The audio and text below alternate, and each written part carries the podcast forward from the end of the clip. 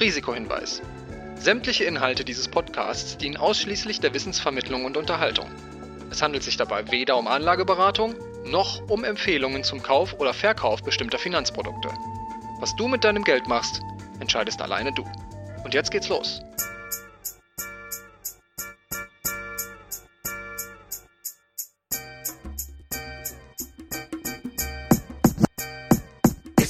She Speaks Finance. Dein Investmentstart mit Barbara und Christine.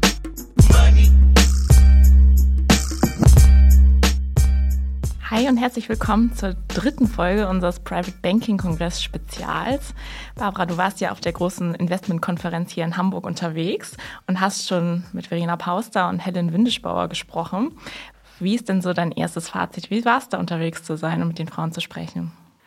Ja, für mich war es total schön, nach diesen zwei Corona-Jahren mal wieder unter so vielen Menschen zu sein. Und ich mag Kongresse eh ganz gern, weil man dann oft auch so spannende Vorträge hört, neue Leute kennenlernt, nochmal auf neue Ideen kommt. Und ja, dadurch, dass ich einfach auch mit diesen drei Frauen Podcast-Interviews führen konnte in unserem kleinen Podcast-Bully, ähm, hat das auf jeden Fall sehr viel Spaß gemacht. Und auch mit Maida Lazard. Das, die hat nochmal so einen ganz speziellen Job sie ist ja Business Development Managerin bei Osiam, einem großen Asset Manager, und ja, hat in ihrem Vortrag viel über Quantitative Investing gesprochen. Also ich wusste, was es ist, aber ich glaube, die meisten wissen nicht, was es ist. Und genau das war auch meine erste Frage, die ich ihr gestellt habe in dem Gespräch. Das Gespräch mit Maida habe ich auf Englisch geführt. Deshalb haben wir für alle, denen das jetzt so anstrengend ist, das sich auf Englisch anzuhören, nochmal eine Zusammenfassung mit den Highlights in einen Artikel für die Das Investment Academy gepackt. Und den findet ihr in den Show Notes, einen Link dazu. Ich würde sagen, hören wir mal rein, ne, was sie so erzählt. So nice to meet you, Maida, at the Private Banking Congress in Hamburg. So nice that you have time to talk to me for a while. In your speech, you talked about quantitative investing. Can you explain in simple words what quantitative investing means? Absolutely. So, uh, likewise, thank you so much for inviting me to um, participate in this uh, podcast. And um, yeah, so quantitative investing is uh, when um, you use factual data mm -hmm. For deciding where you want to invest and you um, relay your investment decisions in a specific set of rules or formulas, mm-hmm. meaning there is no discretionary input from the investor, meaning um, it won't be their feelings or their outlook on a specific asset or asset class that will be driving the investment decision, mm-hmm. but the investment decision will be driving a specific rules that you will strictly follow all the time. Mm-hmm. And these rules are based on data. Mm-hmm. So that's what we mean by quantitative investing. And so you use a lot of data to see some patterns or something like that? Um, we are going to use a lot of data. It mm-hmm. can be financial data, it mm-hmm. can even be um, ESG data mm-hmm. uh, for this type of investing. And um, it can be it can rely up to different objectives whether it's uh, valuation mm. data for instance it could be volatility or risk data for example mm-hmm. or even performance data so you can find many many uh, different angles uh, mm-hmm. uh, we could say within quantitative investing Hmm. Um, how would you explain your job to your friends that are not in the financial industry? Sure, I, I have many that are not, so I okay. get I get this question a lot.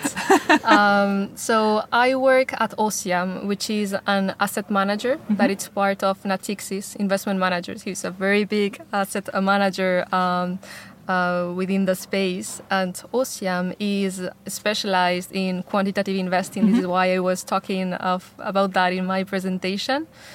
Um, within Ossiam, of course, we have different teams. We have teams of portfolio managers that are responsible for managing the day to day of the funds. Mm-hmm. We have a very important research team that are the ones that elaborate all the strategies and are the ones that, they, um, that test the robustness of the strategies and they are going to do a lot of research a lot of anal- anal- analysis investigation mm-hmm. um, around the strategies the market i mean around many many things um, and I work in the business development team. So I'm kind of a bridge between the portfolio management team or the research team and Natixis sales teams and the client to make sure that the information is flowing and they are able to understand who is Ossiam, the asset manager, what do we do at Ossiam, what are the strategies, the capabilities, and the solutions that we offer, and keep them updated on all that. So that w- would be like a very big picture of what I do within my job. And and you um, explain the products to different uh, people, or Yes, of course. So um, I typically explain the products to the salespeople that handle the relationship with the client.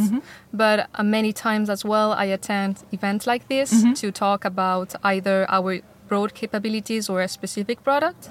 Or I can attend, for instance, client meetings or client calls, also to up, to explain the product or update on um, the product performance or product positioning. And do you work for a long time in this job? And how did you get to this job? You must be quite good at mathematics. Oh, um, I mean, I don't consider myself especially good at mathematics, to be honest. I studied um, business administration, so I studied in, within a business school. I did um, specialized in finance. Um, and I started right after university. Actually, Okay. I was hired in. Uh, I'm Spanish. Um, Okay. I was hired in Madrid right when I was when I finished university by Natixis investment manager, so within the within the sales team based in Spain. And, and so how, this is how I started. So I was very very young. That was like uh, nine years ago, Okay. and um, I started with a positioning of more of uh, support. So I was helping all the sales sales team within Natixis investment managers to develop the distribution of mutual funds run within Natixis in that particular area in that particular region, and. Um, and then I continued to develop myself. I was very happy because it's a, a job that has allowed me to learn so many things about financial markets, about the business in the sense of uh, the different clients, different needs they may have. So I was very happy and I continue that path. So um, then I changed within Natixis investment managers and I started to work in a sales position but based in Miami. So I changed the region. Oh, okay. Miami. I- nice. Yeah, I was there working for uh, three years actually. Uh, so it was very interesting because it allows you to learn and to understand also a region that its investment needs and investment culture may be slightly different. Okay. And also even the products they may use can be slightly different. So for instance, European investors tend to be more biased to Europe. US and Latam investors tend to be more biased towards uh, US uh, products. So it kindly changes as well. So it allowed me to learn many things. And then a year ago, I started this position in Ossiam um, Okay. as a business developer.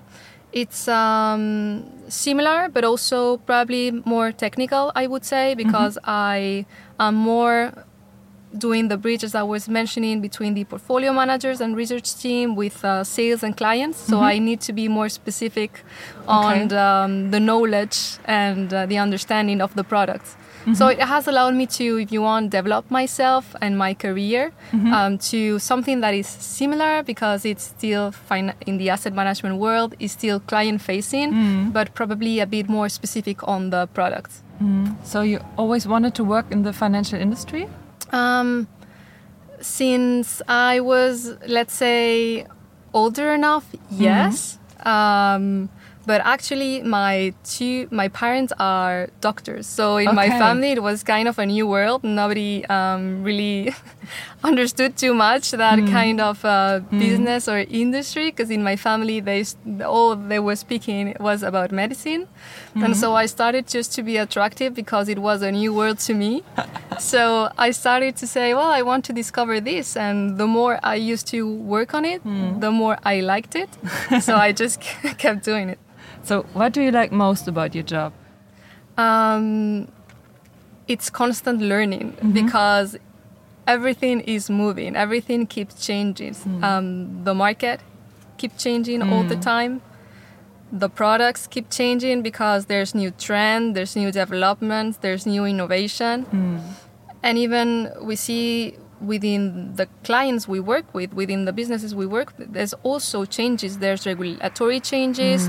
Um, there's also us as investors that we change in what we want um, to invest in. So I feel it's you can never get bored because there are so many things to keep up and to learn. It's um, it's fascinating. Yeah.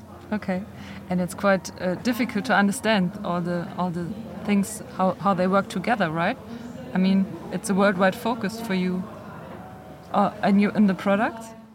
Oh yeah, I, I mean, um, it's it's well, it goes with the experience, I guess, right? So the more you are working with them, and and the more experienced you are with what's going on in the markets, and you link it to the um, impact it may have in the products. ob- Obviously, the more knowledgeable you get, but obviously you are as good as the people that surround you. So. mm, mm, if you are a great team um, that has a great experience and and uh, great capabilities, you always you know you get you, get to capture something of it. So um, I would say that yes, but of course. It matters a lot who you are working with, with ki- which kind of people. Mm, I think that's the same in every job. For sure, yes, I believe yes.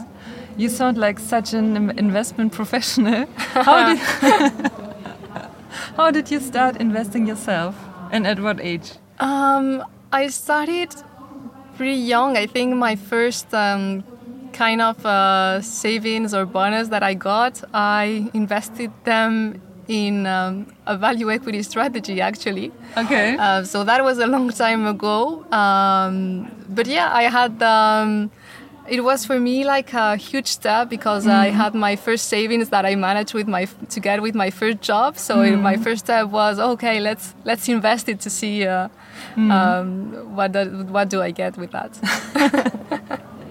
And many many women are not uh, so familiar with finances, and especially the ones that hear our podcast. Um, are there any steps you would recommend beginners to take when they start investing? Um, I mean, the first step is go ahead, do it. but of course, I would say um, try to speak with a professional or hmm. someone that knows how to do it and that hmm. can give you the best recommendations because hmm. the um, the situation of everyone is totally different. So mm. the needs you might need from investing can be very different from what mm. you have read in a newspaper or what your neighbor is doing. Mm. So I would say try to talk to someone mm-hmm. that knows about this that can give you a good recommendation of what should you mm-hmm. be doing. Take in consideration the risk you can face. This is very very important when investing and also take into consideration what are your objectives what do you want to mm. do with what you are investing? Are mm. those savings for retiring? Are those savings to uh, put your kids into school? I mm. mean depending on your time horizon your needs are going to be completely different. So i would say I, I would um, recommend to them to speak with someone that knows about financial planning because they will probably help them frame a little bit their investment policy. But today there are great tools, um, great platforms. You can access investing with very low fees. Um, you can actually invest mutual funds that are risk profiled, so they can you know start investing easily um, understanding better the, the risk or, or risk reward they, they might be taking. Many women have so many fears before they start investing. Was it the same for you when you started your first investment, or were you just, I know what I'm doing, um, I know I have the, the background, so I have no fear? well i was very young so i wouldn't say i know what i, I perfectly knew what i was doing. But um, i was actually very um, excited about it because what it means and what it represented in my life. So i was more like on the oh let's go let's do it. Um, Okay. Uh, but of course, I mean, you have to start little by little and you learn with time. So be careful about the risk you take, but invest because, I mean, we, we have to put the money we have into work Mm. and stay diversified, obviously. So when something is not working, something else will. Yes, yes, I think that's quite a good summary of what I would recommend my friends to. But many in the beginning they are very fearful when they when they do their first transactions they're like, oh, oh Of my course. god, I hope the money is not gone in of one course, year. because when you are not working in this particular industry, it's not like we get in general a lot of uh, lessons about Mm. the financial industry at school. So I guess people that are not uh, working in Mm. in in this business, they start making money from their current jobs Mm. and okay what do we do with that but i have no idea because i don't have the knowledge Mm. so if they don't have the resources it's impossible for them to know they can of course read in the newspaper but it's you know it's Mm. it's not easy it's like I, I don't know i imagine if i had um, a pain somewhere and i couldn't access a doctor you know Mm. to help me deal with the pain or know what it's happening that's why it's very important to have access to people that understand Mm. um, and that can help also have a good financial life Yes, I think that's true what you say. It's such a completely different world than so many other professions that many people that are not working in that industry or, or have not been working in that industry don't have access to. Absolutely. Are, yeah, are afraid.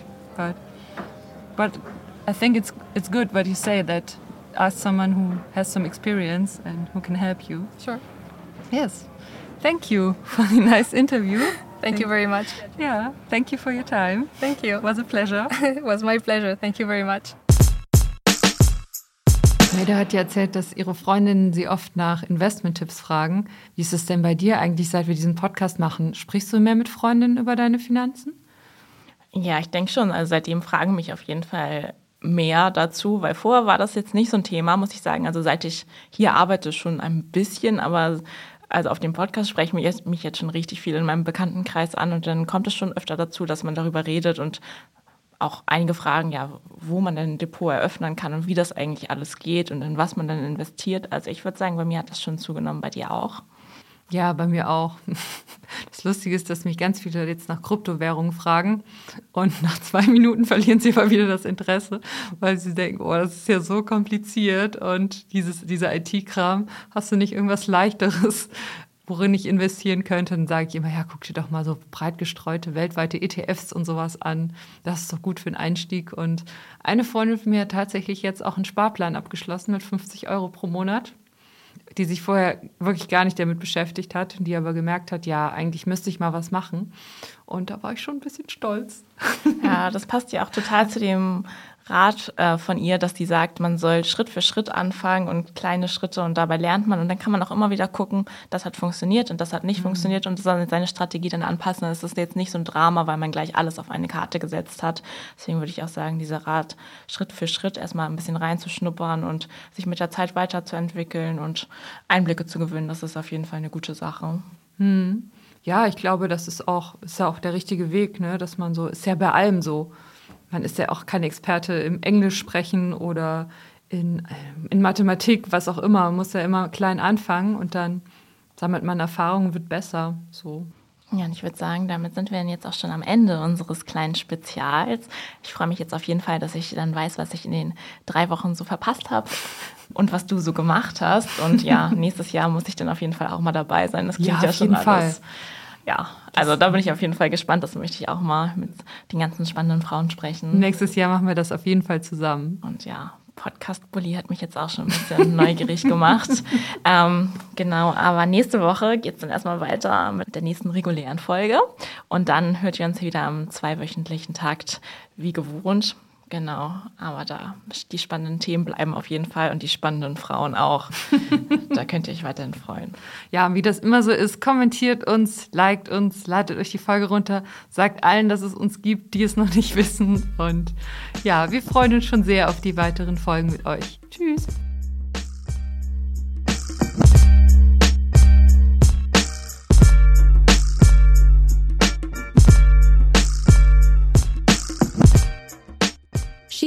Finance ist ein Mint Original Podcast. Redaktion Barbara Box und Christine Jans. Produktion und Schnitt Jerit Schmidtke. Für mehr feinen Content folgt uns auf Instagram, TikTok oder LinkedIn.